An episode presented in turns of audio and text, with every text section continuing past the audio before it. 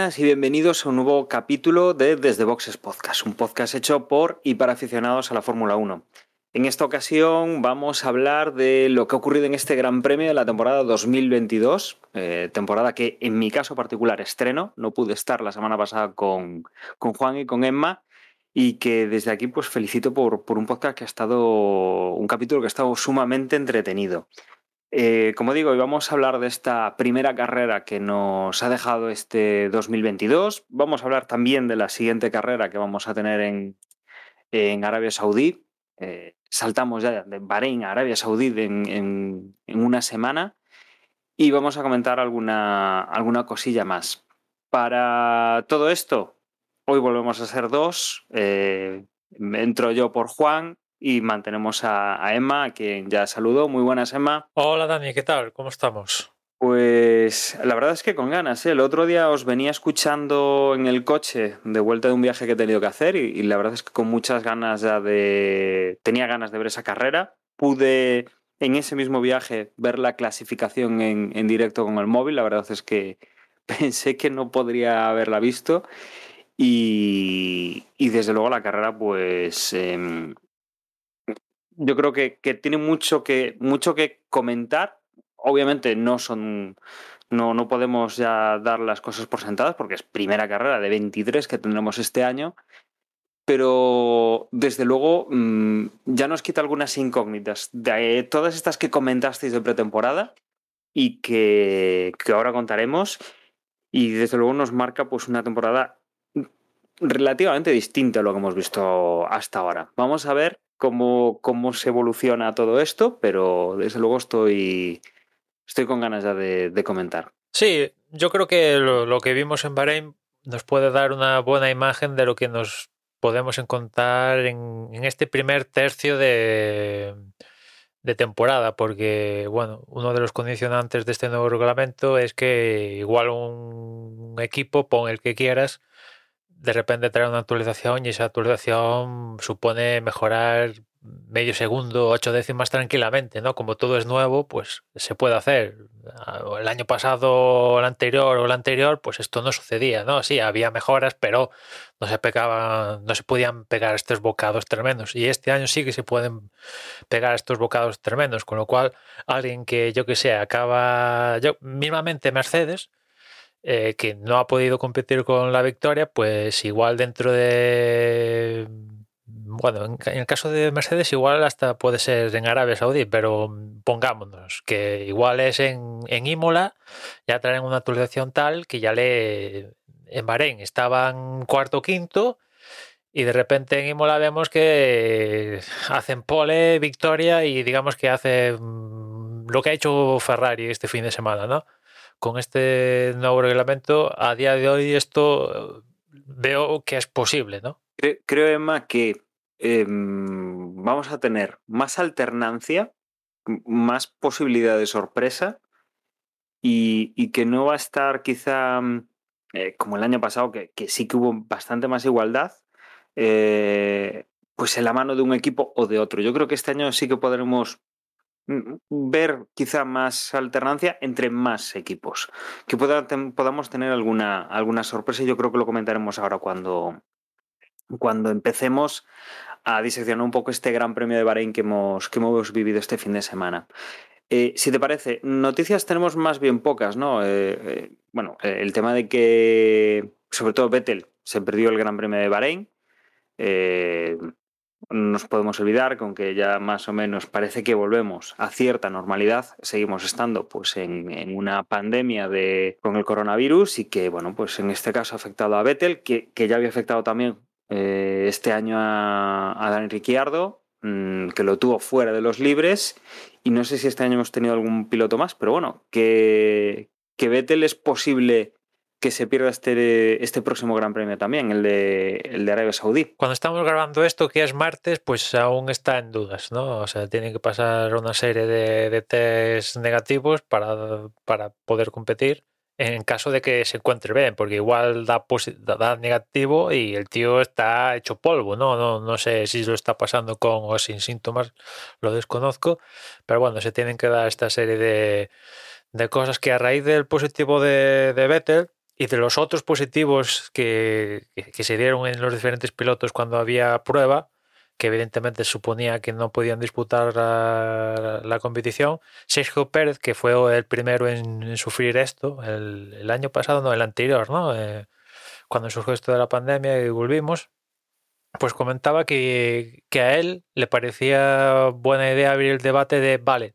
das positivo y por qué tengo que dejar de correr ¿Y por qué no puedo seguir compitiendo? Pongámonos en el supuesto de que sí, das positivo, pero no manifestas ningún síntoma que te impida la competición de, alto nivel, vamos, coger un Fórmula 1, ¿no? O sea, evidentemente si Pérez sacaba de la ecuación, pues tienes COVID, das positivo y pues te duele la cabeza. Bueno, los síntomas que se tienen con COVID, ¿no? Que entonces ya apaga y vámonos. Pero quería abrir eh, ese debate porque, claro, existe la posibilidad de que tú cumplas a rajatabla con mascarillas, que te haces pruebas cada dos por tres, eh, estás controlado y tal, y te haces un test y das positivo y te fastidian, ¿no? Y pese a que man, mantengas a rajatabla todos los protocolos y demás historias, que por cierto este año, no sé si te has fijado, Dani, eh, sigue habiendo mascarillas en torno a, a lo que sigue siendo Fórmula 1, pero menos que las temporadas anteriores y es que creo que han, han abierto un poco la mano y con esto de que es eh, obligatorio para estar dentro del paddock, de participar en Fórmula 1, hay que estar vacunado, pues han abierto la mano para que, bueno, ya no es necesario, es prescindible llevar mascarilla en todo momento, etcétera, etcétera. De ahí que seguramente, igual os habéis fijado que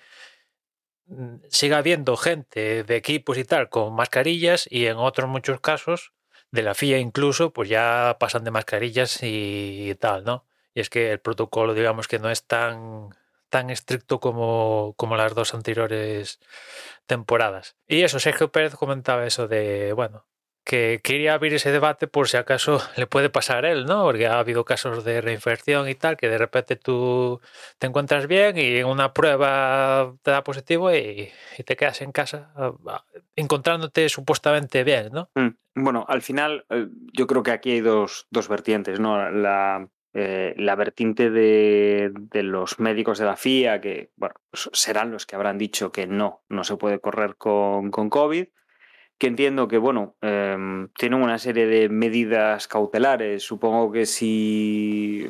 Quizá, quizá en motos lo vemos más. En motos se ve más porque, por ejemplo, este fin de semana también tuvo Mar Márquez la caída. Eh, una caída bastante, bastante importante y que mmm, creo que en un primer momento no tuvo problemas. Eh, los médicos no le dejaron correr por precaución, por, por todo lo que fuera. Y, y, que esta semana pues ya se ha dicho que, que, sí que volvía a tener, eh, es que no sé cómo era el, eh, el problema, que bueno, surge Dis, cuando... Dislopía puede ser algo así. Sí, sí, displopía, eso, creo, que, sí. creo que es el, el término. ¿no? Eso, que ve doble, vamos. Efectivamente. E, entiendo que, a ver, con, con, el COVID, pues últimamente, y esta gente además que es deportista y, y que, bueno, pues está en, vacunada, eh, ya estamos en, en ciertas cepas que son un poquito menos, eh, no voy a decir eh, letales o graves, pero bueno, que parece que los efectos son menos, menos dañinos y que, que atacan pues como si fuese un pequeño resfriado.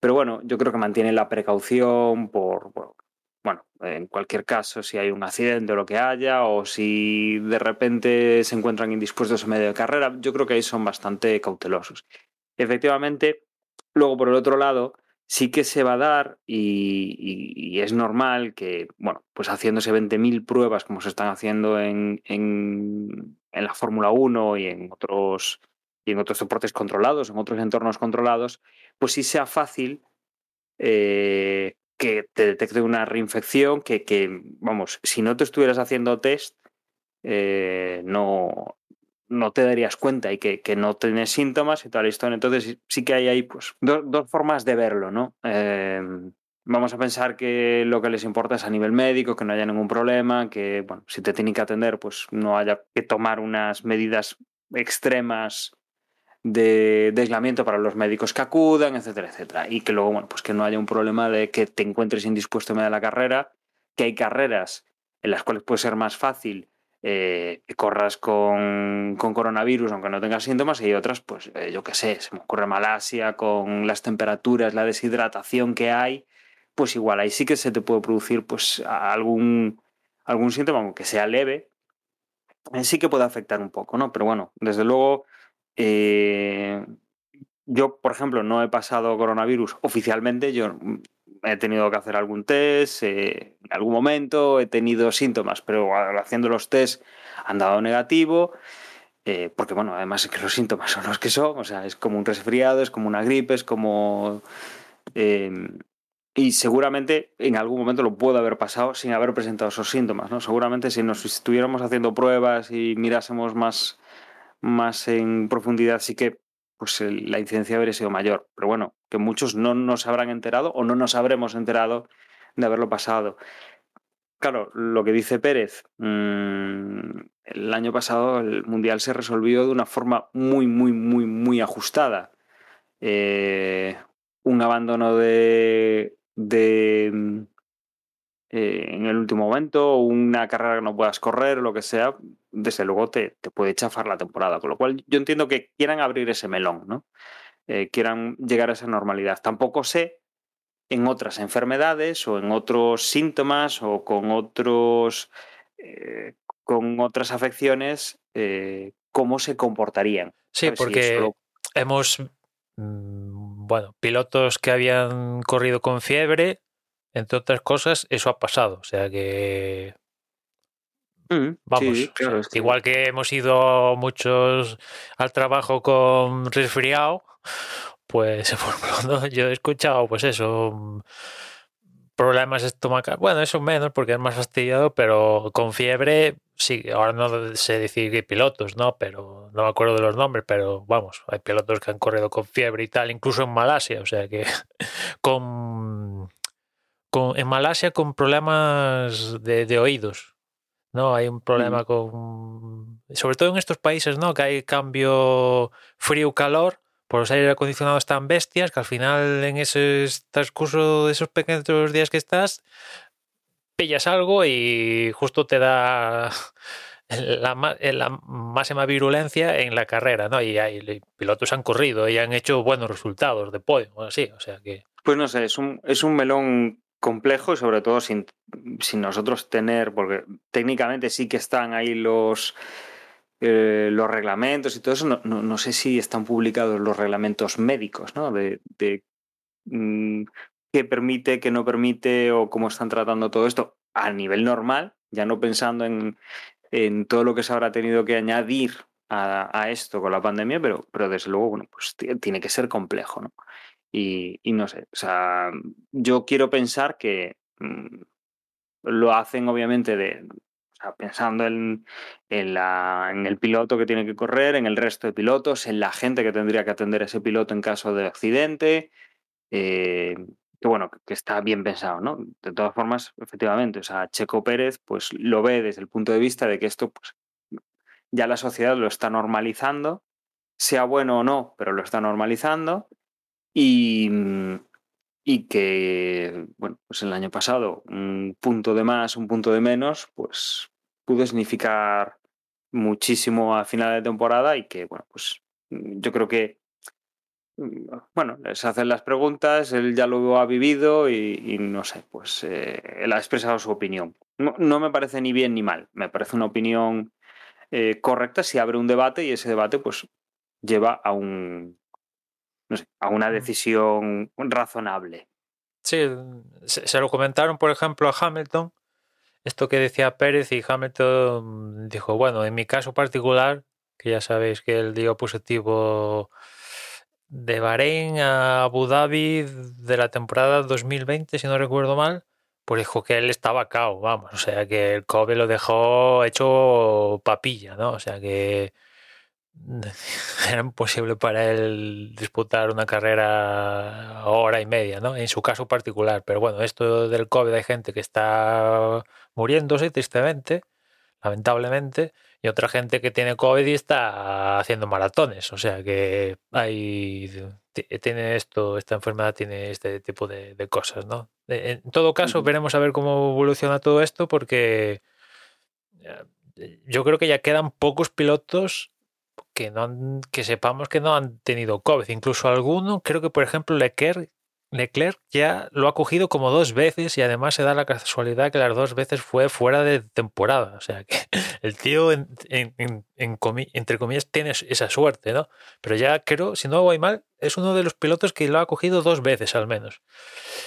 Y bueno, después que como Vettel no puede correr, el sustituto ha sido Hulkerberg, que el tío estaba durmiendo y suena el teléfono, oye, vente corriendo, que corres en Bahrein y vamos a ver si no en Arabia también.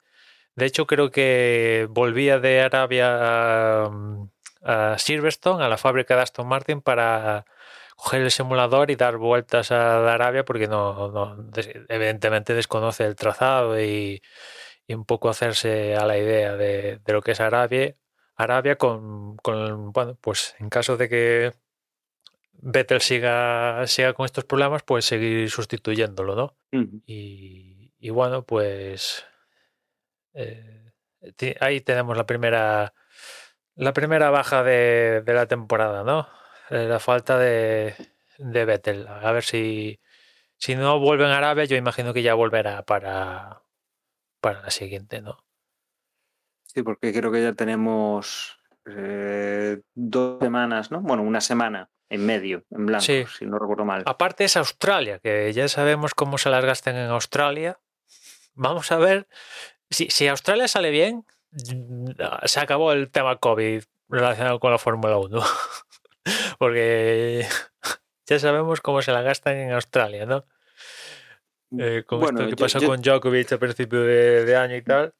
Yo te diría, yo te diría, si volvemos a China, es que ya, ya lo ha pasado. Bueno, Porque, esa es otra, pero. Claro, o sea, hablamos, hablamos de Australia como un país eh, que cerró, que fue riguroso, que además lo pueden hacer, pues una isla, o sea, aquí no tienen, no tienen tanto problema. Eh, que cerraron y que lo hemos tenido fuera del calendario dos años, pero bueno, China vamos para tres porque China está fuera todavía de, del calendario sí, sí, sí. Y, y, lo que están haciendo. Que esa es otra, que igual. Es... Que China es, por lo que he leído, no sé si es así, es uno de los supuestos candidatos para sustituir a Rusia. Vamos a ver, porque aún no. La Fórmula 1. Me, extraña, me, extrañaría mucho, Emma. ¿eh? No ha dicho nada, pero bueno, a estas alturas de la película yo ya me lo creo todo, ¿no? Pero sí, me, sí. A... Me extrañaría, me extrañaría que tuviésemos un Gran Premio de China y no un Gran Premio de Portimao o, o similar. No, no, pero sobre todo China tendría más sentido porque como si no voy mal es un triplete con Singapur y Japón, pues eh, no sé, queda más a queda más a mano. Logísticamente, pues podría venir mejor, ¿eh? pero bueno, en fin, que hemos visto como en la Fórmula 1 hemos pasado de, de, América a Azerbaiyán en una semana y aquí en siete días ha corrido, o sea que problemas logísticos no, no, no, no deben existir. Sí, la pero, logística se llama, se llama pasta. Sí. Si tienes pasta, la logística está medio resuelta. Pues Puede eso. a todos sí. los lados, pero vamos, eliminas muchos problemas. Si no vuelve Vettel en, Arabia, pues ya digo, yo imagino, espero que vuelva en, en Australia y, que salga bien ese gran premio, porque, bueno, yo creo que ya supone un, bueno, un buen paso hacia adelante volver a, a Australia. El año pasado volvimos a, a Austin y a México y a Brasil así saliéndonos de Europa y Bahrein, Abu Dhabi, estas cosas, buen síntoma. Y ahora toca la parte más asiática, Oceanía, ¿no? Volver a esa parte y a ver si se puede cumplir como, como el año pasado yendo a la parte americana, ¿no? Pues veremos, veremos a ver. Eh, Nos metemos ya en, Nos metemos en clasificación. Venga, nos metemos en clasificación del Gran Premio de Bahrein, de este Mm. pasado fin de semana. Una clasificación normalita, sin, sin sobresaltos, en la cual los eliminados de la Q1 han sido Latifi, que es un clásico de, de quedarse en la Q1. También se quedó Stroll, que también yo diría que es un clásico. Ricardo, que era más o menos esperado porque se había perdido los, los test de, de Bahrein de pretemporada y tal. Y dices, pues eh, el tío se supone que iba, lo, lo iba a pasar mal. Pero bueno, eso ya, ya empezaba a dar síntomas de, aparte de que Ricardo tenía su- sus problemas, eh, las deficiencias de, de McLaren. Y también se quedó Hulkenberg, esto también normal, tío yo creo que llegaba incluso en peores condiciones que el propio Ricardo, ¿no? Ah, súbete aquí y, y hazlo lo mejor posible. Y bueno, suficientemente hizo con quedar por, por delante de, de Stroll, ¿no? Con haber hecho no sé cuántos kilómetros debió acumular Hulkenberg, pero muchísimos menos que Stroll con este coche, ¿no? Y también en Q1 se quedó, quedó su noda. Y ya en la Q2 los, emi- los eliminados fueron Guan Yuzu con el Alfa Romeo, Alex Albon, ahí mm, Albon suple, eh, sustituye perfectamente a Russell, ocupando ese puesto que, que Russell conseguía meter en Q2 ese Williams, pues aquí Albon lo suple. También se quedaba Norris, que bueno, eh, a ver, que Norris no haya pasado la Q3, pues ya es la, la confirmación de que ese McLaren a fecha de hoy no chuta, ¿no? Y después, así como nota positiva, como veis, no he nombrado a ningún piloto de Haas y, y es hasta ahora en la Q2 y siendo clasificando décimo segundo cuando aparece el primer Haas de Mick Schumacher, ¿no? Con lo cual aquí ya empezamos a notar un equipo que ha progresado adecuadamente. De hecho, Haas ha sido el único equipo que ha mejorado los tiempos de la temporada pasada, que tampoco era muy difícil, pero bueno, ahí está. Es el único equipo que con este monoplaza, que pesa más, que por cierto al final han aprobado el tema de, ampliar 3 kilos el límite de, peso, que al final es, se queda en 798 kilos, el peso mínimo. Y, eso, pues el Haas ah, ahí está, ¿no? Y también se quedó Esteban Ocon, ¿no? También dando síntomas que el Alpine ni plan ni gaitas. O sea, más o menos, después hablaremos de ello, quizás eh, están donde estaban, básicamente yo diría, ¿no? O incluso peor, dependiendo cómo lo quieras ver. Y ya en la Q3, los 10 primeros fueron décimo Gasly, noveno Russell, Toc Toc, Mercedes, tenemos un problema que yo tampoco problemas, no sé, tampoco diría problemas. O sea, problemas le llamo a lo que ha tenido McLaren, ¿no? Lo de Mercedes es, eh, puede suponer un problema, ¿no? Porque vienes de ganar a de repente encontrarte con un Russell que queda noveno y después Hamilton quinto, que no era lo habitual, pero problemas serios, mm, yo ese calificativo se lo pongo a, a McLaren, ¿no? De estar ahí peleando por, bueno, el año pasado conseguir un doblete, victoria, varios podiums con Norris y tal, a este año pues mm, pelear por meterse en Q2 y ya después hablemos de la carrera, por no ser farolillos, eso sí que son auténticos problemas.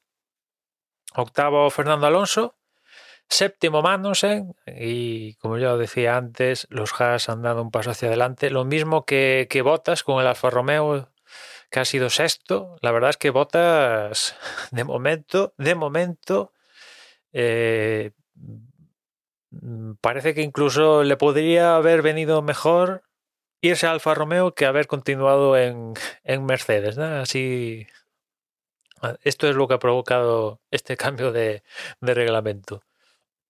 Quinto Hamilton, evidenciando evidentemente que este Mercedes a fecha de hoy no está a la altura de, de los dos equipos principales de, de, al menos esta carrera en Bahrein, ¿no? que han sido Ferrari y Red Bull.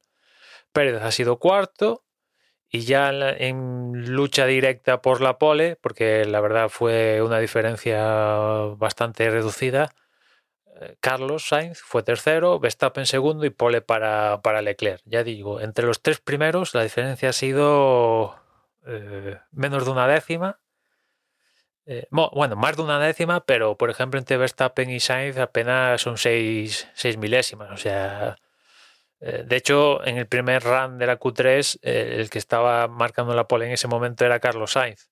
¿no? Y después en el segundo intento de la, durante la Q3 es cuando Leclerc marca el mejor tiempo de pole y Verstappen acaba superando también a Carlos Sainz, pero bueno, hay, muy igualados eh, los, dos Ferrari con el Mercedes de, con el Mercedes, con el Red Bull de, de, Verstappen. Pérez ya le costó un poquito más, ya las tres decimitas, cuatro de, turno siguen estando ahí, ¿no? En la, palestra. Desde luego la clasificación ha sido, eh, a ver, no, no, nos va a dar eh, la muestra de lo que va a ser la temporada, pero nos da una buena pista. Eh, sabíamos que los Ferrari mmm, habían estado ahí guardando algo y parecía que, y, desde luego pues han demostrado. Eh, no sabíamos hasta qué punto mmm, iban a estar ahí primeros o segundos. Desde luego, eh, lo que tú comentas, ¿no? Mm, quizá el más flojito de los cuatro coches ha sido el de, el de Pérez, pero que ha estado ahí, obviamente. Y, los otros tres muy igualados. Mm, me ha gustado ver, obviamente, a, Carlos Sainz tan arriba, esa, eso que decías tú, ¿no? Del primer intento, pues ha estado con la pole, y en el segundo, pues ha quedado a nada de, de su compañero de equipo y de y menos todavía de, de Verstappen.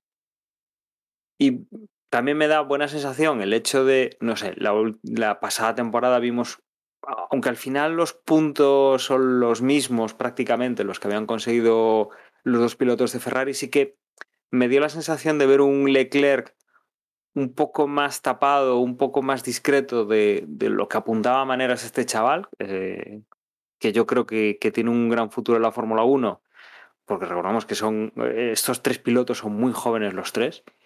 Eh, y yo creo que para este año lo hemos, lo hemos recuperado. Y desde luego, Max Verstappen pues sigue, sigue en forma, sigue teniendo uno de los mejores coches de la parrilla y sigue teniendo una de las mejores manos de la parrilla.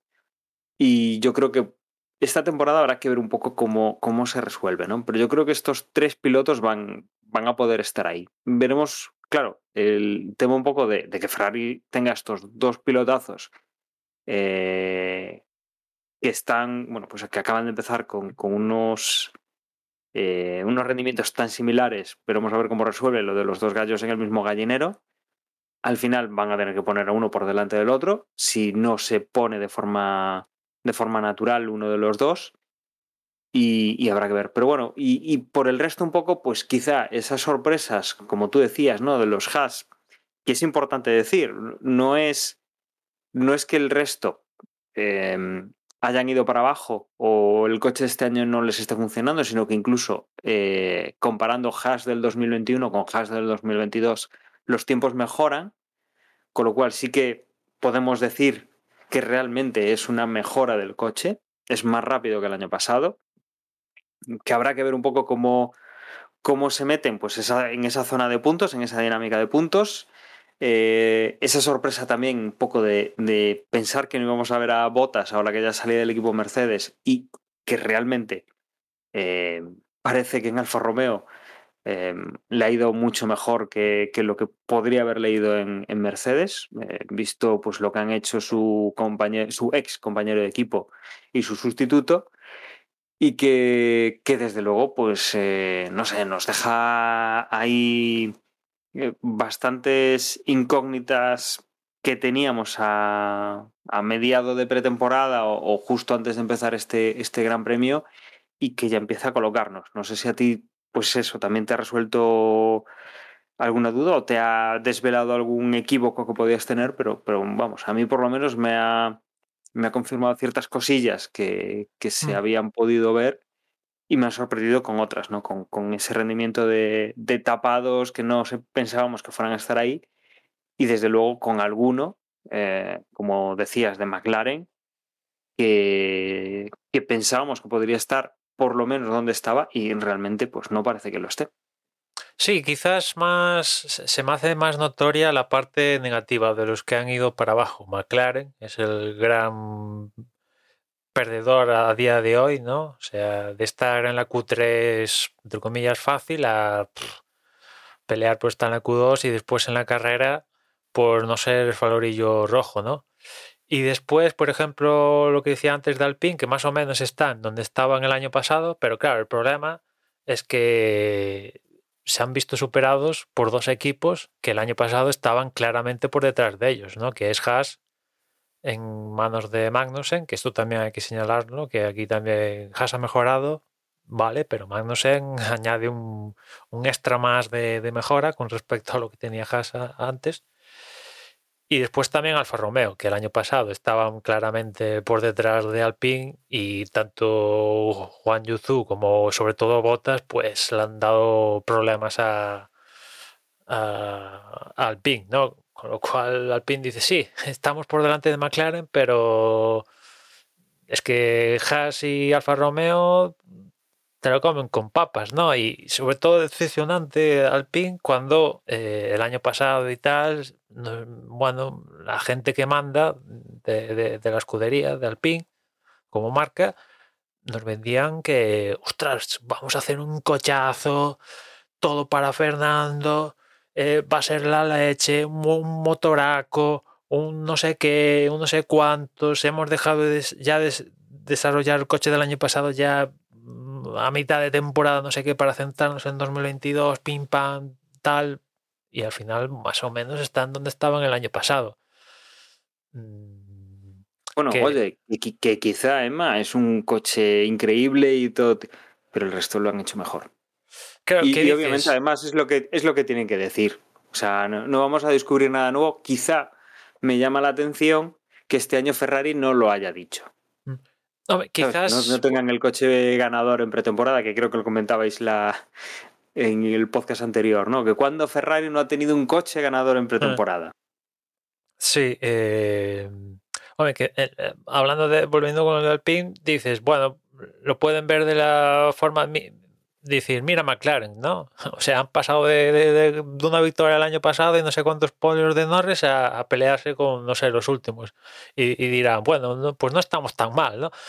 Pero las aspiraciones son más allá de, pues de, de meterse con lo justillo en Q3 y después en carrera estar peleándose por, por, por conseguir algún, algún punto, ¿no? O sea, Alpine luchaba en, la carrera por contra ellos mismos, ¿no? Alonso y Ocon tuvieron ahí su luchilla y después eh, no tuvieron, vamos, eh, me recordó un poco, no tan, tan de la misma magnitud, pero a la carrera del año pasado, donde, por ejemplo, Fernando se estaba defendiendo cada dos por tres porque no, o sea, no, no- el coche no le permitía atacar absolutamente a nadie, ¿no?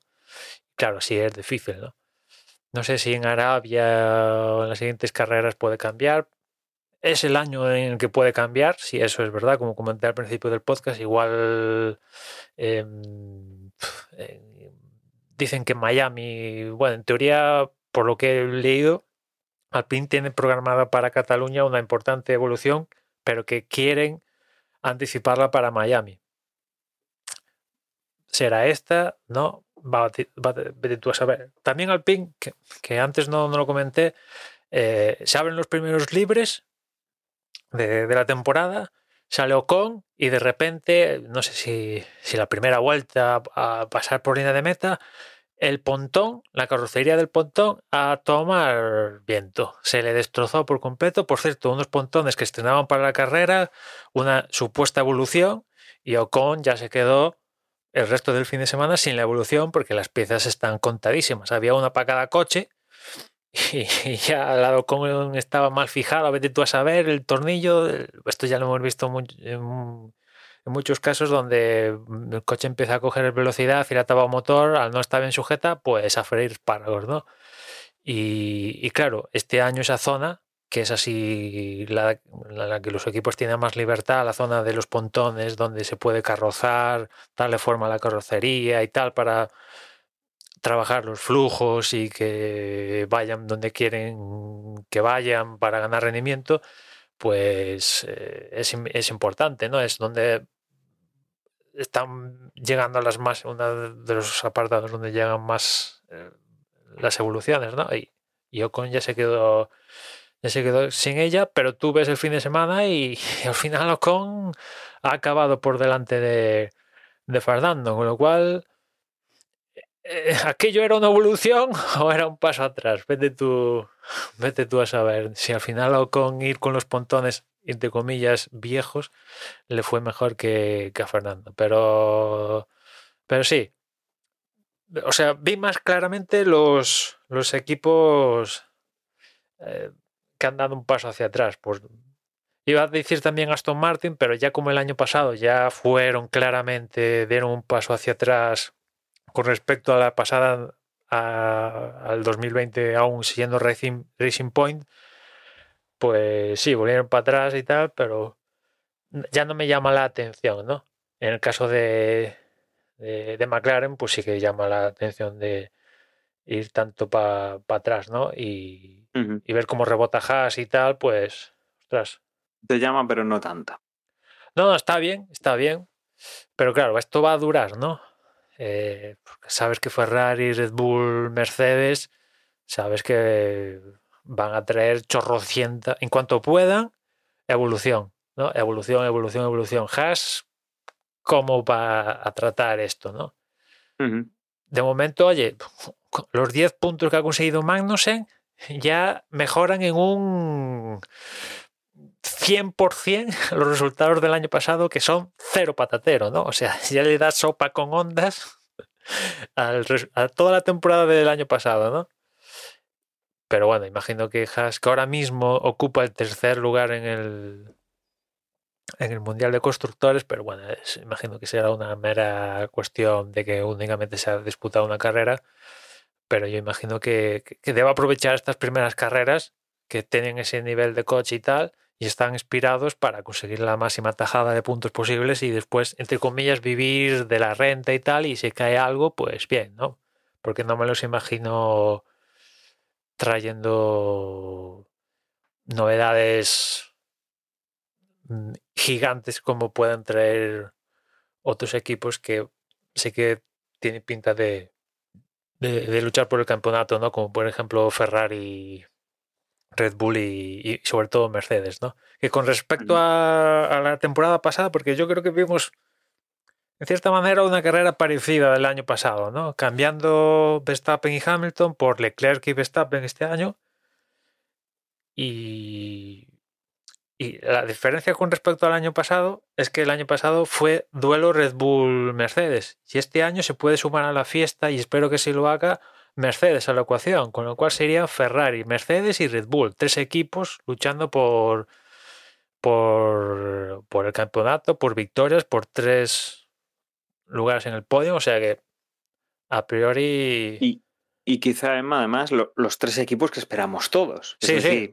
Em, a ver, aquí pues Alpine, Haas, eh, Alfa Romeo, pues decir, bueno, pues si nos da la sorpresa nos la dan. Pero desde luego, lo que vamos a esperar todos es que esté Mercedes en el ajo, que esté Red Bull en el ajo y que esté Ferrari en el ajo. Al final son tres equipos, seis coches, que no esperamos que estén los seis coches. O sea, hablamos del equipo.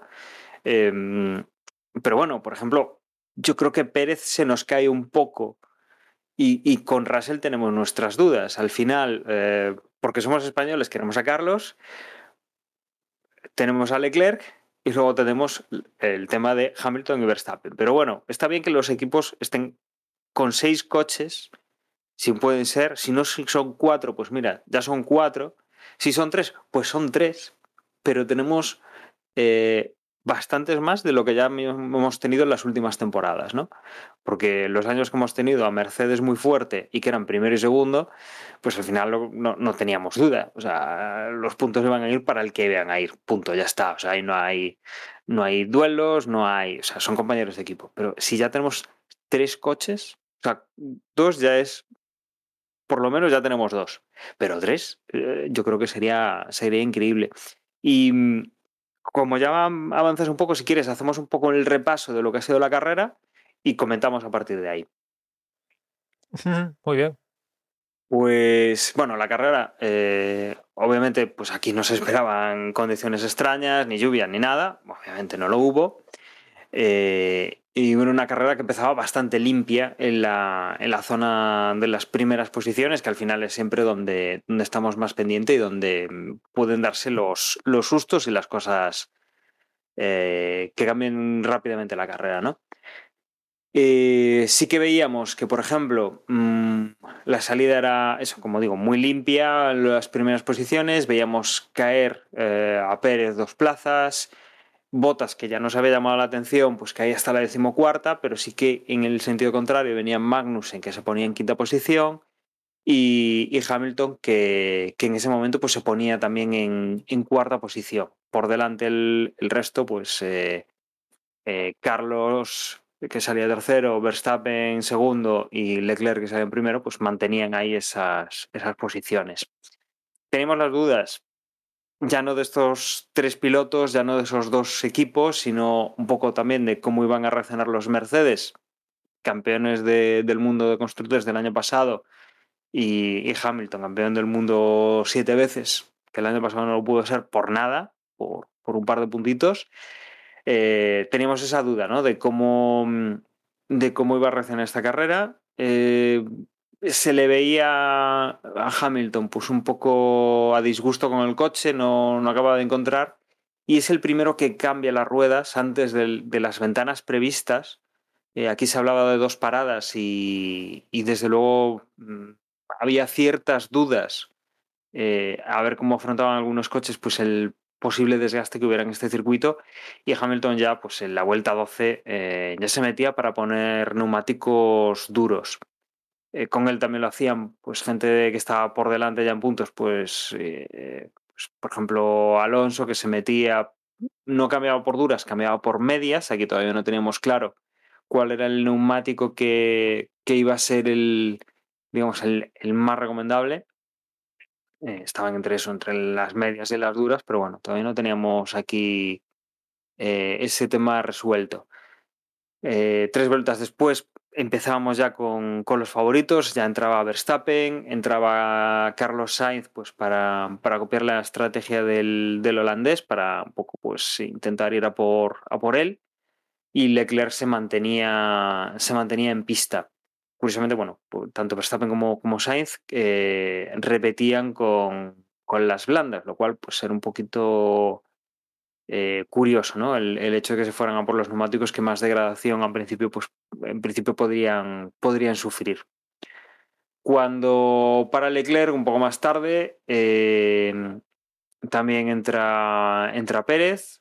Eh, desde luego, aquí es donde tenemos un poquito el, poquito de mosqueo de, de, Verstappen también, ¿no? Con, con la reincorporación de, de, Leclerc a la pista. Verstappen estaba justo, justo, justo detrás. Bueno, le habían dicho del equipo que no, no arriesgase demasiado con los neumáticos, que tenían que durar, que, que la carrera al final pues era, era un poco más en resistencia a los neumáticos que, que en apretar al principio.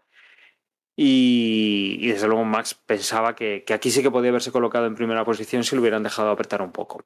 Pero sí que hemos tenido pues aquí el, momento más interesante de la carrera en cuanto a quién podía quedar primero, porque sí hemos visto pues en la primera zona de DRS que, Verstappen conseguía ponerse a la altura de, Leclerc y adelantarlo, cosa que mmm, pocas eh, curvas después en la siguiente zona de DRS eh, Leclerc conseguía conseguía recuperarle la, la, posición.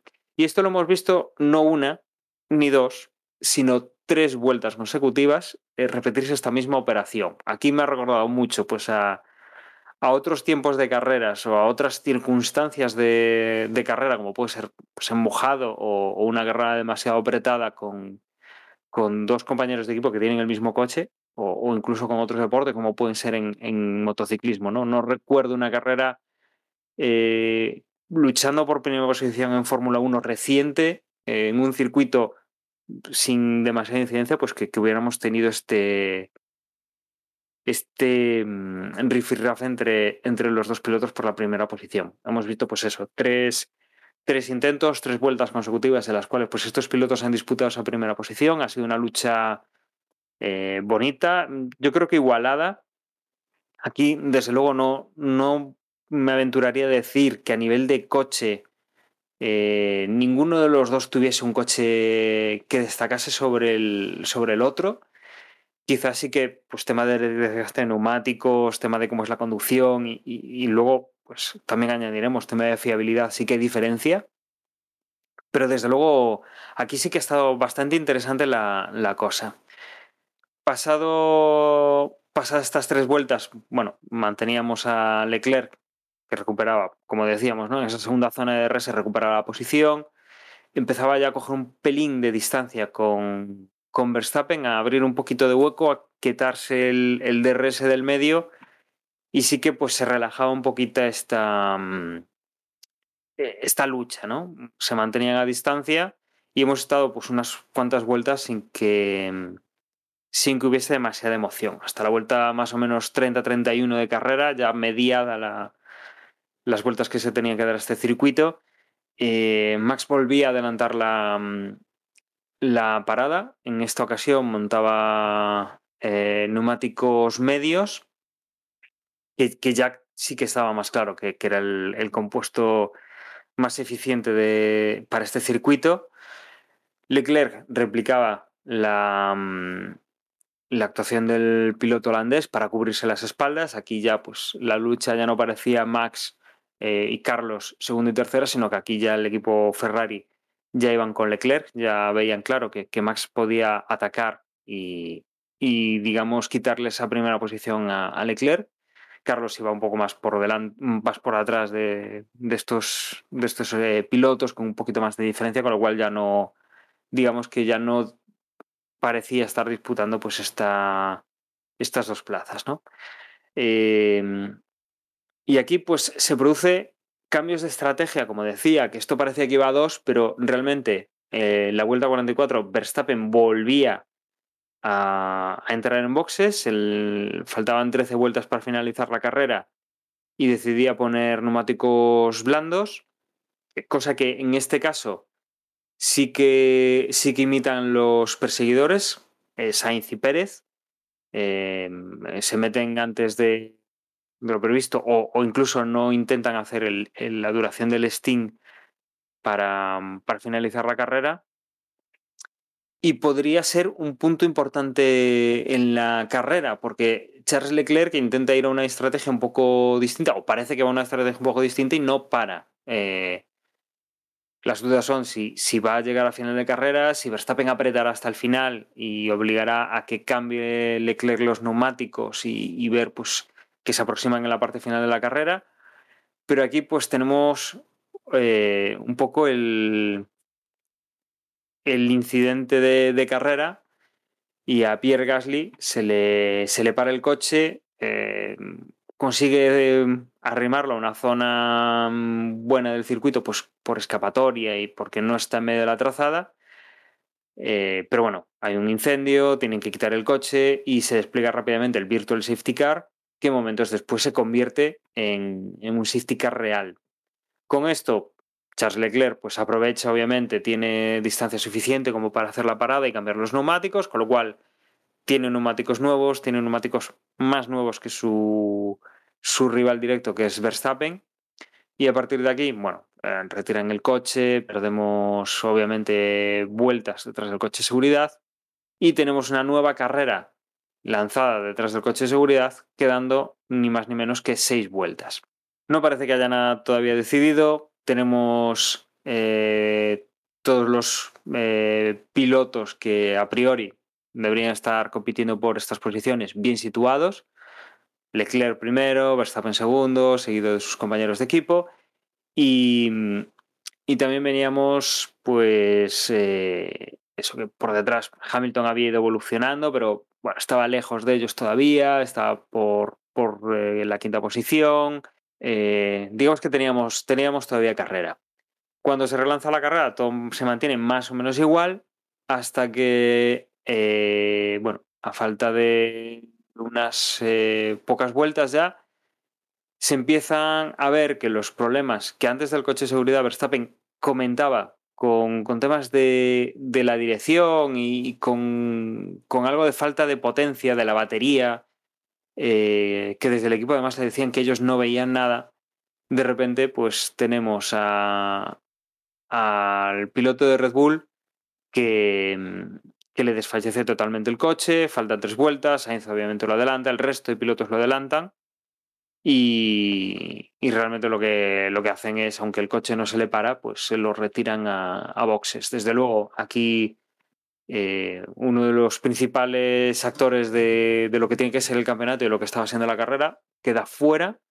Solo queda su compañero de equipo, Pérez, en, en Liza y, y desde luego eh, no pintaban bien las cosas para, para, el equipo Red Bull. Cuando ya todo parecía que estaba decidido, llegamos a, las últimas vueltas, a la última vuelta con Pérez que, que estaba rodando en tercera posición, eh, con Hamilton que le venía achuchando por detrás, eh, trompea, inicialmente no sabemos lo que, lo que ocurre, deja el coche atravesado en parte de la trazada, no molesta como para sacar un virtual o un safety car, pero sí que acaba con, con, sus aspiraciones a la carrera. Luego sabemos que el problema no viene de un error de conducción, sino de un problema de, del motor que se le, se le cala, tipo de, cala, de bueno, se, le bloquean las ruedas y ahí es donde viene ese, ese trompo que al final también lo deja, lo deja fuera de la clasificación. Y acabamos la carrera, bueno, pues como, como decía, con, con Leclerc en primera posición, Sainz en segunda posición, recuperando pues después de esos pinchazos de los dos, bueno, el primero los Red Bull, la tercera posición ya la tenía asegurada. Tercera posición entra Hamilton, que se aprovecha ya, ya sí de los dos pinchazos de los, de los dos Red Bull que entra en el, en el podio, un podio que, que, desde luego a principio de carrera no se le veía fácil. Y a partir de ahí, bueno, el segundo de los, de los Mercedes, el de George Russell, que entra en cuarta posición. A partir de ahí, Magnus en quinto con el Haas. Sexto, Botas con el Alfa Romeo. Desde luego, estos dos pilotos pues, han, han pescado un buen número de puntos para lo que se esperaba inicialmente de ellos. Séptimo entraba Ocon con el primero de los Alpine, Sunoda entraba octavo con el Alfa Tauri, noveno entraba Alonso con el Alpine, décimo Sub con el otro Alfa Romeo, Schumacher décimo primero con el Haas, décimo segundo era Stroll en el Aston Martin, Albon era décimo tercero en Williams, décimo cuarto Ricciardo con, con el primero de los McLaren, al final adelantaba al décimo quinto que era su compañero Lando Norris con el otro McLaren, séptimo Latifi con el último de los Williams y en decimoséptima posición entraba Nico Hulkenberg con el otro Aston Martin. A partir de ahí, pues ya quedaban Pérez y Verstappen, que sí que quedan como, como que han finalizado por el número de vueltas que han hecho, pero bueno, obviamente pues no, no atravesaron la línea de meta. Y el único que había tenido que abandonar es Gasly eh, por tema lo que comentábamos, que se le paró el coche y que, bueno, pues quedaba, quedaba la parte del motor envuelta en llamas y pues era el que había ocasionado un poquito este, eh, había ocasionado este safety car y que cambiaba un, o que parecía que iba a cambiar un poco el, el transcurso de la carrera cuando al final pues han sido los problemas del, del, equipo Red Bull los que han dado el vuelco más eh, importante a la, a la clasificación. Pues muy bien Ferrari, ¿no? Es decir, prácticamente ha rozado la perfección este fin de semana. Y en ese sentido, muy bien. Ahora el problema es mantener el, el nivel, ¿no? Y, después, si mantienen el nivel, pues vamos a ver cómo, cómo ¿Qué, ¿Qué, consecuencias tiene esto entre la relación Leclerc-Sainz? Porque el año pasado, pues sí, pudieron tener su pique, pero era un pique por, por pelear por, yo qué sé, ser cuarto, quinto y si sonaba la flauta un podio y tal. Y eso acaba siendo un pique, pues, bueno, somos amiguitos, tal. Ya cuando la cosa va seria y se disputan victorias y, y con ello el título, aquí ya vamos a ver si la relación se mantiene de, de la misma manera o no, o al final acaban saltando chispas, ¿no? De momento, pues bien. Es cierto que, por ejemplo, a mí me llama la atención que Carlos diga que ha sido el fin de semana más difícil desde que está en Ferrari y ha firmado un tercer puesto en clasificación y una segunda posición en carrera, otro podio en su carrera. Y esto siendo el, el fin de semana más difícil desde que está en Ferrari, ¿no? No sé, me sorprende. O sea, cuando la cosa vaya, ya no digo bien, normal, o sea, el tío, no sé, parece imparable, ¿no? O sea, ya digo, si va muy bien, le va a sacar un churraco al resto, ¿no? Pero ya con que la cosa vaya normal, ya pues ya, ya va a ser espectacular, ¿no? Lo cierto es que Leclerc sí que tenía un poquito más, ¿no? Durante la carrera se veía que, que Carlos sufría para seguir el ritmo de tanto de Leclerc como Verstappen. Pero bueno, al final las circunstancias se dieron de, esa manera, con los problemas de, de, Red Bull y le permitió pasar a la, a la segunda posición. Pero bueno, Ferrari ya digo que empieza, empieza muy bien y por lo que dicen eh, se vienen novedades que supuestamente le darían más rendimiento. ¿no? Se habla de que aquí en que, Ferrari, pues eh, para tener este ritmo y, este manejo de neumáticos, porque Leclerc también supo manejar bien el tema de, la degradación, pues eh, tenía un coche más cargado, ¿no? Más carga aerodinámica normalmente, pues te permite que, puedas llegar a cuidar los neumáticos.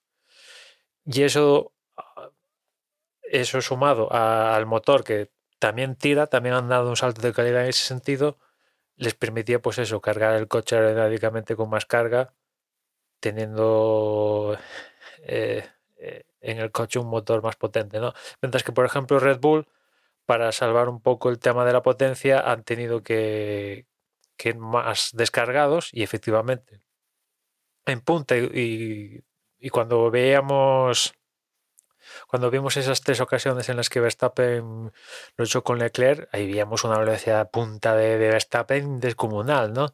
Se comió en la parte final de la recta principal de Bahrein a, Leclerc, que aquello decía, es que, joder, Ferrari tiene, es que parecía que el Ferrari de Leclerc estaba teniendo problemas, ¿no? Y no, no, el Ferrari de Leclerc tenía la energía, estaba todo bien.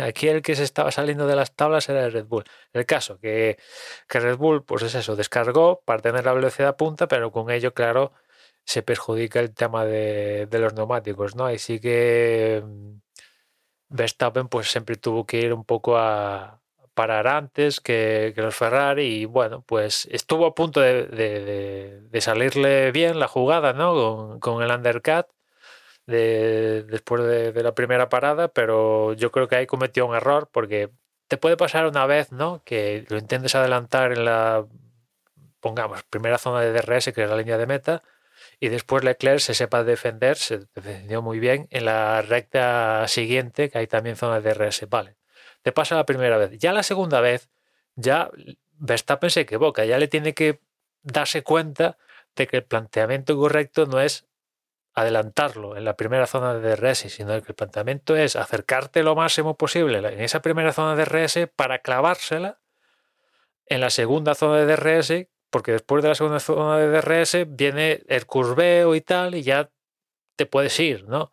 En cambio, lo decidió adelantar las tres veces incluso a Leclerc en la primera zona de DRS, con lo cual ah, le abría las puertas a Leclerc a, contraatacar en la, en la, siguiente zona.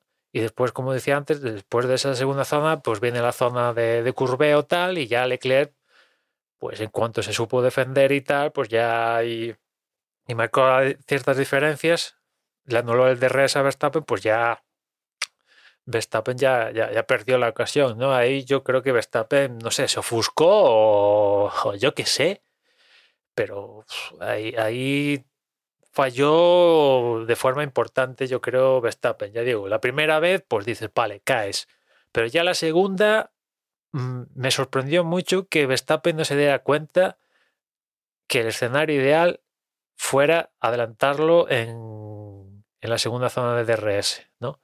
Pero ya que cayera una tercera vez, dije, ostras, pero ¿qué pasa aquí, tío? O sea, parece un juvenil Verstappen, ¿no? Y bueno, pues Leclerc defendió muy bien y tal, y hizo su trabajo y, y perfecto. Pero yo creo que si Verstappen. Bueno, yo imagino que viendo el ritmo de Leclerc, tampoco creo que fuera top, ¿eh? O sea, al final. Incluso yo creo que no digo aflojar, pero fue cómodo, ¿no? En el momento ya que pasa todo esto y, le saca cierta diferencia a Verstappen y tal, es cierto que, por ejemplo, en la parte final, cuando sale el safety car y tal, que se juntan, pues dices, uy, mmm, igual me mete el, coche Verstappen, pero no, no se dio esa posibilidad, ¿no? De hecho, Verstappen miró más al retrovisor con Carlos que, que con intenciones de, de adelantar a Leclerc. Es cierto que ya estaba manifestando problemas, ¿no? El tema de la batería o bomba de combustible o vete tú a saber qué fuera lo que falló en ese Red Bull, en los dos Red Bulls, no sé si ha pasado lo mismo en el Alfa Tauri, pero curiosamente ha habido tres abandonos y los tres cuentan con unidad de potencia Red Bull Powertrain alias Honda y, y eso, ¿no? Que Red Bull ya estaba ese Verstappen ya estaba manifestando problemas, ¿no? Esto de la batería o lo que sea, y después también el tema de la dirección, ¿no? Que al parecer lo de la dirección fue en la última parada en boxes, pues cuando le pusieron el jack para elevar el coche o lo que sea, pues ahí, no sé, algo tocó el tema de, la dirección y, que provocó el, daño que, que, perjudicaba la, las maniobras de, de Verstappen, ¿no? En fin, que yo ahí, yo aquí, pues eso, le pondría ahí eh, una peguita a Verstappen. Y, después, evidentemente, hay que acabar las carreras. Eh, al menos el Red Bull es rápido, ¿no? Eso, pues, está, está claro que tiene un coche al nivel para pelear. Pero hay que acabar las carreras y, y qué rabia que a falta de... En el caso de Pérez fue cruzado la línea de meta faltando ya una vuelta, ¿no? En el caso de Verstappen fue, pues eso, faltando, ¿qué? Cuatro, ¿no? No, o tres. Ostras, es que... No, no... Qué rabia, ¿no?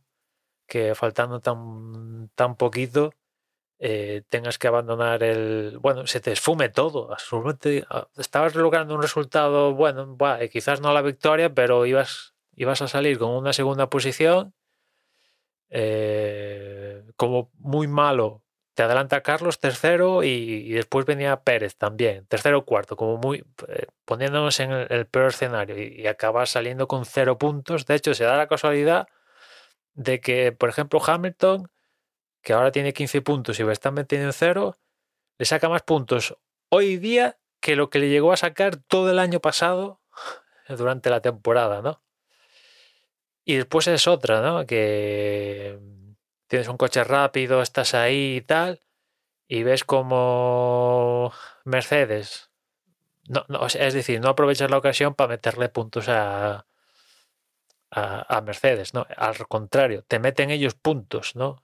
Y ahora también sumado a la, a la ecuación Ferrari, ¿no? Pero todo el mundo sabe que Mercedes, vale, quizás hoy no, no están ahí, pero llegarán a estar la cuestión es cuándo va a ser, si en Arabia, si en Australia, si en Miami, si en Imola, pero van a estar ahí luchando, ¿no? Con lo cual hay que aprovechar todas estas ocasiones para sacar la mayor tajada de puntos, ¿no? Y en el caso de Red Bull empiezan con, con un déficit ya importante, ¿no?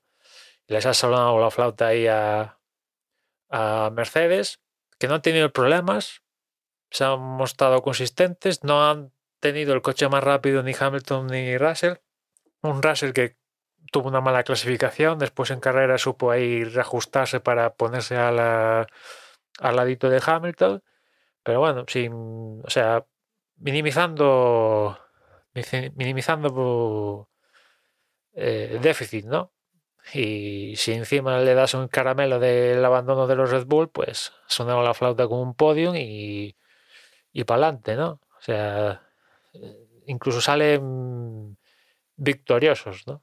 Pensando que yo no sé si, si tanto Mercedes como Red Bull ven a Ferrari como rival serio, ¿no? Porque, no sé, da la impresión de que siguen como fijados como su rival es Mercedes es Red Bull y Red Bull su rival es, siguen teniendo como ese rollo en la cabeza de que su rival es el otro, ¿no? Y parece que no tienen en la ecuación a Ferrari, ¿no? O quizás yo lo estoy interpretando mal, ¿no? Pero, joder, eh, mm, cuidado con Ferrari, ¿eh? Porque como acierte, que de momento han acertado, eh, ostras, son dos coches, ¿eh? No es uno. Como por ejemplo Red Bull, que de momento sabes que Verstappen si tiene ahí las armas va a estar ahí. En el caso de Pérez, sabes que cogea un poquito, ¿no? Con respecto a Verstappen, pero en el caso de Ferrari están ahí los dos. Es cierto que, por ejemplo, pues aquí Carlos pues no, no estaba, ¿no? O sea, Leclerc sí que le quitaba le quitaba su tiempo, ¿no? Pero, ostras, aún con Verstappen en la ecuación, estaba siendo un 1-3, ¿no? Leclerc ganando y Carlos tercero. O sea, ¿cuántas veces se dio esto, por ejemplo, el año pasado con Verstappen y Carlos y Pérez? Se dio, evidentemente se dio. Los dos consiguieron un podium al mismo tiempo, pero no muchas veces, ¿no? O sea que cuidado que como Ferrari sea digno, esté en la lucha seriamente durante toda la temporada, son dos coches a tener en cuenta, ¿no? E imagino que Mercedes igual, ¿no? Tanto Hamilton como Russell. Russell aquí, pues ya dijo, ya decía que en clasificación estuvo ahí un poco más, más, más, más flojeras de lo esperado, pero también promete que en principio va a estar, va a dar mayor cantidad de puntos de lo que daría en ese puesto Botas, a priori, ¿no? Hablaremos de esto. Claro, ahí Emma, ahí el tema yo creo que es un poco el, ya no tanto el cambio de coche, de coche de reglamento 2021, reglamento 2022, sino un poco el cambio de equipo, ¿no? Quizá de los que mm, deben estar ahí en, en esa guerra por puntos y campeonato, eh, quizás es el que tiene ese pequeño hándicap en, su contra. El año pasado estaba en un equipo, ahora está en otro distinto. Y aunque a todos les ha cambiado el coche, mm, tanto los pilotos de Ferrari como los pilotos de Red Bull ya conocen el equipo, ya conocen la estructura, ya conocen a los mecánicos, ya conocen, digamos, el funcionamiento interno. Russell, si bien ya ha estado corriendo en un Mercedes, Mm, no tiene ese conocimiento ya de, estar ahí con, el equipo y es un poquito el, que tiene ese,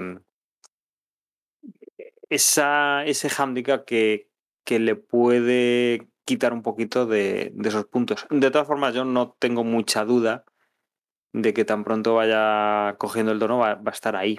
Mm, pero sí que creo que de lo que dices, ¿no? Eh, Ferrari yo creo que tiene la pareja más nivelada de, pilotos, por, por experiencia, por edad, por quizá la forma de aprovechar el coche, ya lo demostraron el año pasado, que a pesar de que, bueno, Leclerc sí que tuvo mm, un final de temporada más irregular, al final la diferencia de puntos entre los dos fue mínima. O sea, Claro, claro, tú ahí vas a ver. Al ser pocos puntos, la diferencia porcentualmente pues es mayor, pero. Claro, tú ahí ves la diferencial de puntos entre uno y otros, por ejemplo, en la temporada pasada, y ves que sí, que al final quedó Carlos por delante de Leclerc, pero que, fue, que fueron cuatro puntos, una cosa así. Y fue, fue nada. Fue mm. nada, y la diferencia entre Hamilton y Bottas, pues era de la leche. Entre Verstappen y, Pérez era de la leche. O sea, pues ahí claro, aquí pensando que vamos a ver seis coches en juego, pues imagínate en una carrera quedas primero y en, igual en otra acabas sexto. Eso es un es quitarte 16 puntos de tajada contando en la vuelta rápida. O sea, te despistas y te despluman, ¿no? Eso pensando en el Mundial de Pilotos y en constructores y un poco más de lo mismo, ¿no? O sea que... Yo, yo pienso lo que decía antes. em, sí que vamos a tener seis coches vencedores, porque al final el Ferrari que tenga uno es el mismo que tendrá el otro, el Mercedes que tenga uno será el mismo que tenga el otro, pero sí que veo cuatro pilotos claramente que, que pueden estar ahí arriba.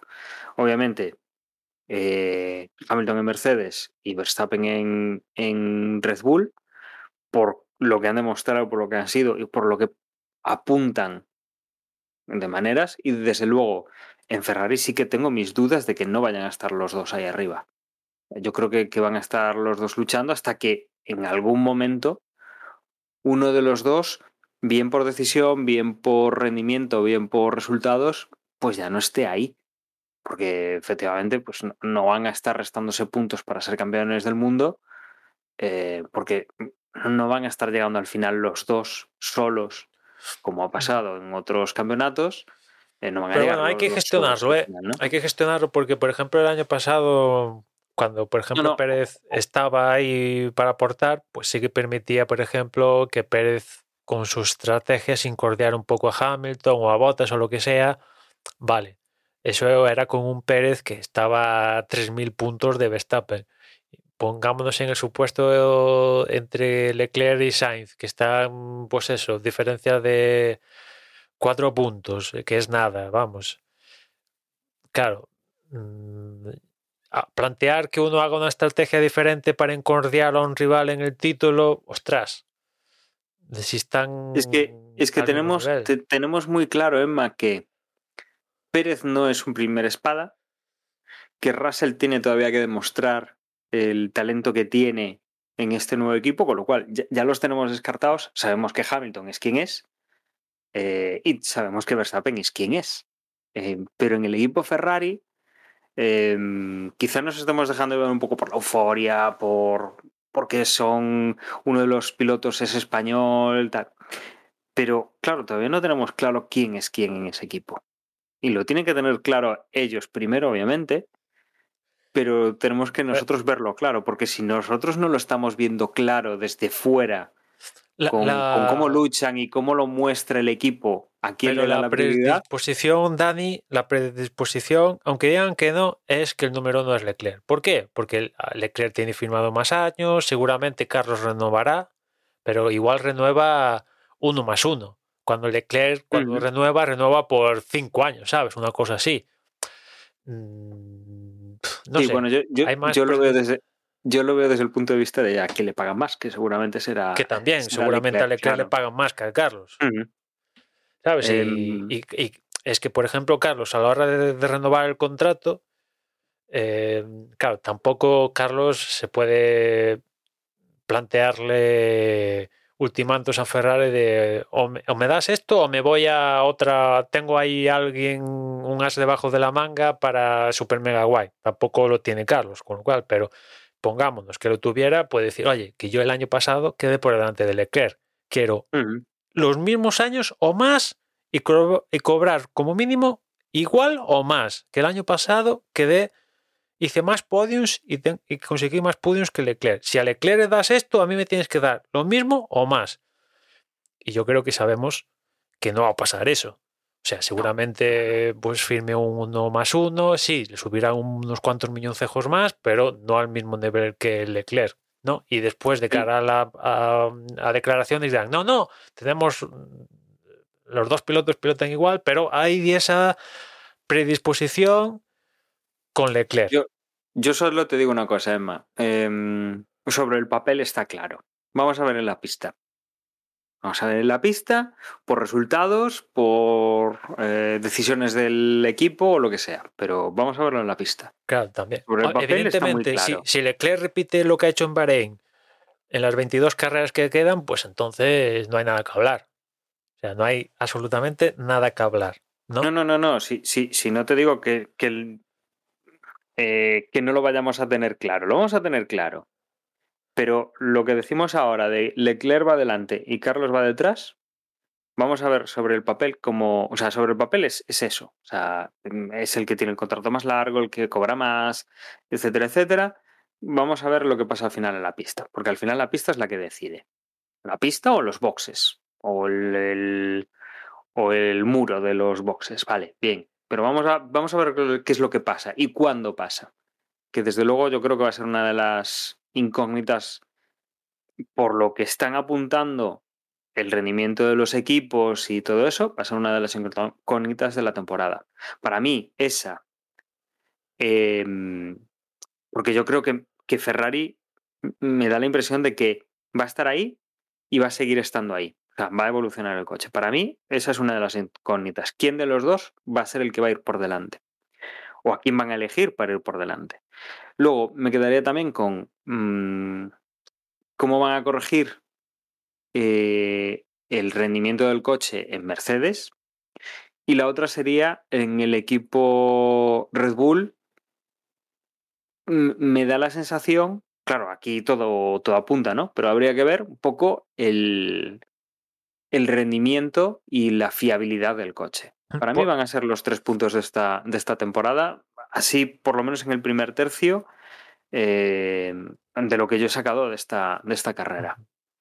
Por cierto que, que, en el podcast de la semana pasada se me olvidó comentarlo que evidentemente gran parte de la unidad de potencia ya está congelada. Digo gran parte porque hay algún elemento de la unidad de potencia que estará congelada a partir de, de septiembre, ¿no? Pero así la, las, las, grandes cosas, el MGUH, el motor de combustión, esto ya está congelado, incluso está congelada la gasolina, o sea que gasolina que sabéis que este año tiene que tener un 10% de, de, etanol, que por ahí se especula que esto que este porcentaje de etanol, que evidentemente puesto así a cholón, rebaja la potencia de los motores y bueno, ahí se especula que cada uno te vende la moto de que no, no, nosotros, a pesar de meter el 10% de etanol, tenemos la misma o más potencia, ¿no? Esto lo habrás escuchado en Renault, Ferrari, el otro de la moto, todos han mejorado a pesar de que ahora la gasolina un 10% tiene que ser etanol, ¿no? Pues hasta la gasolina también está congelada, ¿no? Y ya digo que a partir de, septiembre, con lo cual aún se puede tener una actualización el, el MGUK, por ejemplo. Esto aún tiene margen de, de, evolución hasta que se congele a partir de, de septiembre, ¿no? Con lo cual, pues eh, yo, yo, exactamente no sé qué pasó en el Red Bull, ¿no? Pero ese Red Bull de, por ejemplo, los dos, tanto Verstappen como Pérez, está, algo estaba mal, ¿no? exactamente no sé decir qué, pero cuando, por ejemplo, lo decías tú, Verstappen decía, no, algo me está pasando con la potencia o la batería, algo así, del equipo le decía, no, no, yo estoy mirando aquí los datos, Max, y esto está bien, no es de la batería. Y nos ponían imágenes de la televisión y las luces de atrás, no sé si te acuerdas, Dani, en vez de estar sincronizadas a la hora de encenderse y apagarse, se encendía la de la parte flash superior y de repente la de los lados. Eh, no sé, ahí está pasando algo, no sé si centralitas, si es la bomba de combustible, bomba de combustible, por cierto, que es una imagen, que es una pieza estándar para todos igual, suministrador único, pero en todo caso, si, si fuera esto de la bomba de gasolina, que bueno, tiene bastante posibilidades de que sea, teniendo en cuenta que que fue lo, primero que dijeron cuando se preguntó, con lo cual igual algo sospechaban, y después eh, también la FIA permitió a, a, varios coches cambiarla del sábado al domingo. O sea, no sé, se especula con que algo de la bomba ahí, que había algún problema, se tenía, ¿no? Y eso relacionado con, con el tema de, del etanol, ¿no? Que ahora hay que tener el 10% de etanol en, la gasolina. Pues no sé, no sé. Si dice que hay una mejunjada de que si la bomba, que si la gasolina, que si no sé qué. Lo cierto es que esos Red Bull no cruzaron la línea de meta, ¿no? Y, y, eso es un problema, ¿no? Porque ya empiezas con un déficit. Es cierto que aún faltan 22 carreras y la cosa, pueden pasar grandes cosas aquí, pero bueno, tras. Eh, igual llegamos a Abu Dhabi y nos tenemos que acordar de la primera, que seguramente no nos acordaremos, ¿no? Pero nos tenemos que acordar que la primera carrera igual Red Bull Verstappen necesita estos puntos para ser campeones. Echa en menos estos puntos que perdió en Bahrein, ¿no? Pues, pues veremos a ver. Em, y antes de cerrar con esto, no sé, ¿alguna cosa más que queramos destacar de, Hombre, de la carrera? pues, pues Haas con Magnussen, muy bien. Ah, por cierto, de Ferrari también quería destacar que hasta las paradas en boxes han sido el equipo más fuerte. O sea, cuando sale todo, es que sale absolutamente todo. Y si Binotto se tira del rascacielos más grande del mundo, seguro que cae hasta de pie, ¿sabes? O sea, cuando sale todo, sale todo, ¿no? O sea, tremendo. Ver los Ferrari entrar en boxes y, y hacían dos segundos y medio con estas ruedas nuevas y entraba un Red Bull y hacía tres segundos y pico, ¿no? O sea, dices, joder, cuando sale todo, sale todo. Y después a lo que iba, pues nada, lo deja simándose, tremendo. Evidentemente el resultado se ve aumentado con los abandonos de Red Bull, pero un quinto puesto, ostras, eh, es, un, es un gran resultado. Lo mismo que el sexto de, de Botas, un Botas que uh, no sé qué le pasó al inicio de, de la carrera, ¿no? Salía ahí y de repente verlo décimo cuarto y dices, pero este tío, ¿qué has hecho? chico, o sea, ¿cómo, o sea todo, lo, todo el esfuerzo de clasificación a freír espárragos, ¿no? Pero bueno, el ritmo estaba ahí y pudo recuperar hasta esas posiciones, ¿no? Y después también destacaría a su Noda, que el tío salía 16 y ha acabado octavo, o sea, nada mal, nada mal. Eh, hay que contar los desfallecimientos de los dos Red Bull y Gasly, pero bueno, esto también juega. Y el tío, ya digo, ha acabado con puntillos octavo, de hecho, saliendo 16, ni, ni tan mal, ¿no?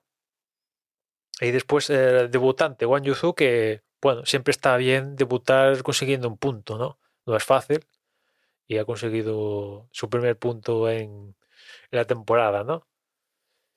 Y, uh -huh. y, poquito más, ¿no? Después, evidentemente, el, el desatine de, de, McLaren. O sea, estaban. Eh, me llama la atención que Ricardo haya acabado por delante de Norris, con el déficit de vueltas que tenía por perderse los test de pretemporada en COVID.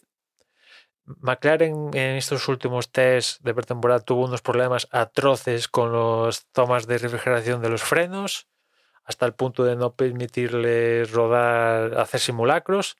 Para intentaron hacer algo de emergencia en esos test, no lo pudieron, no consiguieron ser exitosos trajeron algo para aquí, algo, eh, super emergencia para Bahrein. No sé si se les solucionó algo, pero en todo caso, si tuvieron problemas de refrigeración de frenos, al menos a una vuelta en la clasificación, si el nivel, si el coche estaba ahí, pues una vuelta la das. Ya en carrera es otra cosa, ¿no? Pero una vuelta la das y no estaba. En clasificación no, no marcaron esa vuelta y después en carrera, ostras, estaban peleando por no ser los últimos, que al final lo consiguieron siempre hay alguien peor que tú, pero digamos que a efectos prácticos son los últimos, ¿no? Porque quedar por delante de Latifi y Hulkerberg tampoco tiene mucho mérito, las cosas como son, ¿eh? O sea, Latifi lleva ahí en esas posiciones toda la vida y Hulkerberg ha acabado último porque el tío, ostras, es que antes de ayer estaba durmiendo en el sofá. No, es que mérito, mérito tiene bastante. O sea que la cosa pinta, no sé, McLaren si va a poder mejorar la situación. Mercedes en general, diría, ¿no? Porque si te fijas, los únicos Mercedes que están arriba, bueno, que están, entre comillas, ahí arriba, son los del equipo oficial. Los otros equipos con Mercedes están todos en la parte baja de la clasificación.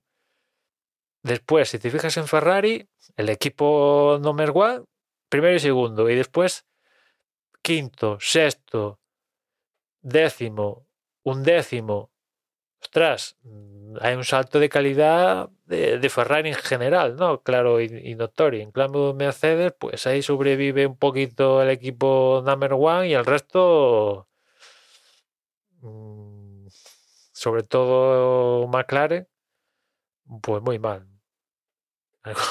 Muy mal. No sé si van a salir del pozo, si lo conseguirán salir, pero de momento, a día de hoy, muy bueno, que es un entierro, un McLaren, básicamente. Pues no sé, con esto yo creo que lo que podemos hacer, repasar un, nada, rápidamente, ¿cómo, ¿cómo quedan los mundiales? Sobre todo el de constructores, que es donde hay más matemática en cuanto a, puntos. Eh, empezando por, por, pilotos, bueno, hay que decir eh, que aparte de el, lo que tú decías de que cuando las cosas salen bien en Ferrari salen bien, aquí se llevan hasta vuelta rápida. Eh, se la ha llevado Leclerc, con lo cual en primera posición está él con 26 puntos, esos 25 de la carrera más uno de la vuelta rápida. Segundo es eh, Carlos con 18, tercero es Hamilton con 15, Russell es cuarto con 12, Kevin Magnussen es quinto con 10, eh, sexto es Valtteri Bottas con 8, séptimo es Esteban con, con 6, octavo es Yuki Tsunoda con 4, noveno es Fernando Alonso con 2 y décimo es Su con un punto. En el campeonato de equipos, como digo, hay que hacer las sumas, no es tan, tan directo.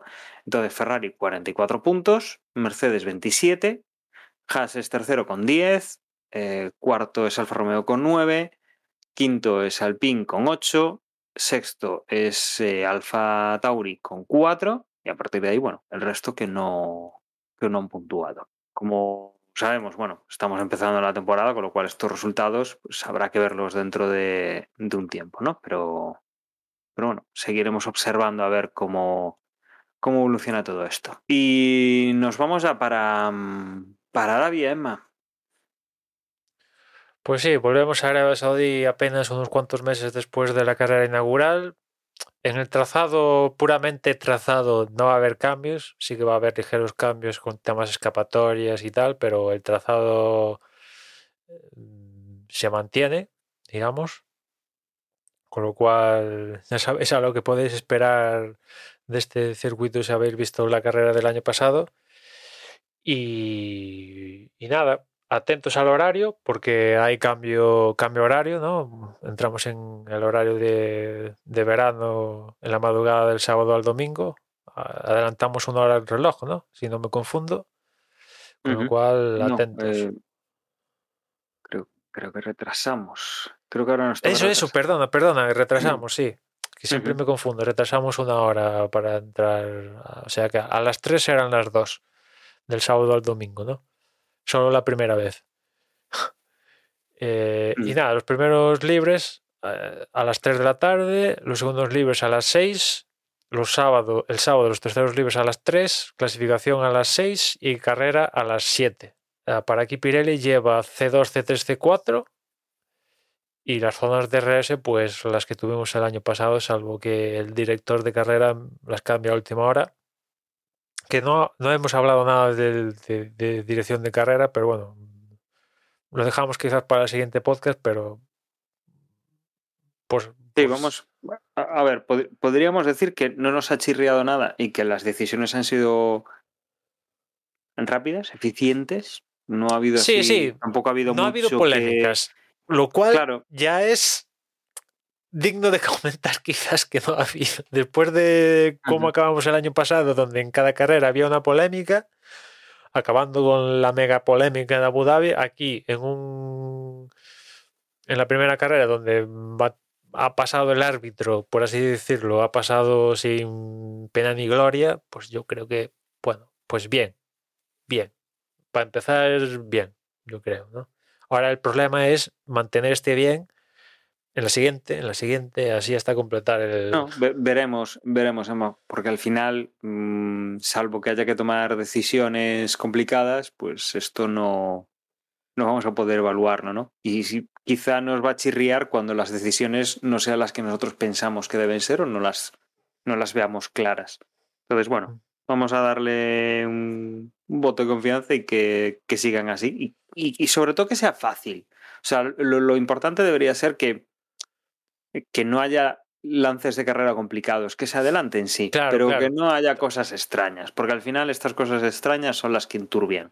Claro, es Aunque que se durante... resuelvan bien o se resuelvan mal, mmm, no, no, debería haberlas. Debería claro, ser todo muy, semana, muy, limpio, competido y poco más. Durante el fin de semana aquí en Bahrein apenas han pasado, han pasado cuatro cosas y esas cuatro cosas pues eran ultra claras, ¿sabes? O sea, Mm. Y en el duelo este Leclerc Verstappen que dices, igual le mete el coche y lo saca fuera de la pista, pues no, o sea, fue la cosa No, más limpia nada, claro.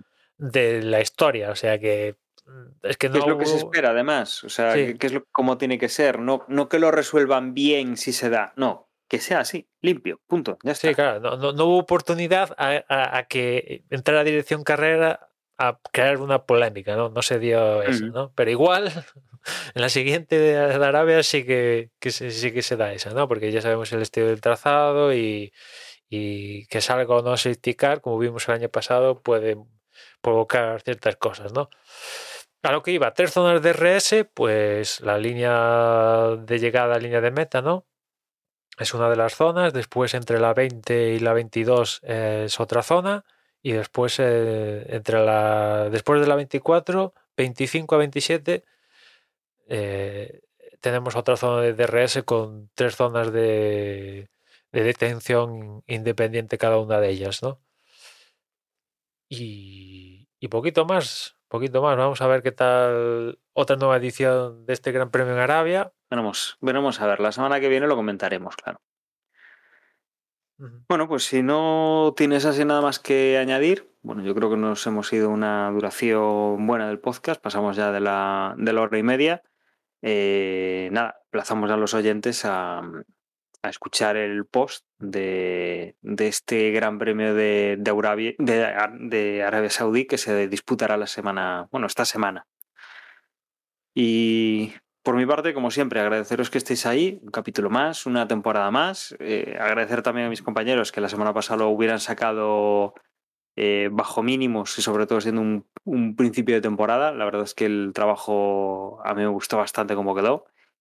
Y bueno, para todos recordaros que nuestra página web es desdebox.es, donde vais a poder encontrar eh, formas de contacto aparte de los podcasts y, todos los enlaces necesarios y que si nos queréis mandar un correo, la dirección es desde boxespodcast.gmail.com.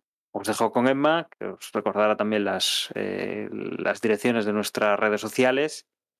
Y nada, un saludo y hasta la próxima semana. Pues sí, si nos queréis mandar un mensaje por Twitter, somos arroba desde boxes y nada, tenéis ahí también el grupo de Telegram en t.me barra desde boxes por si queréis entrar y, y hablar con nosotros. Y nada más, ya nos escuchamos en la próxima carrera.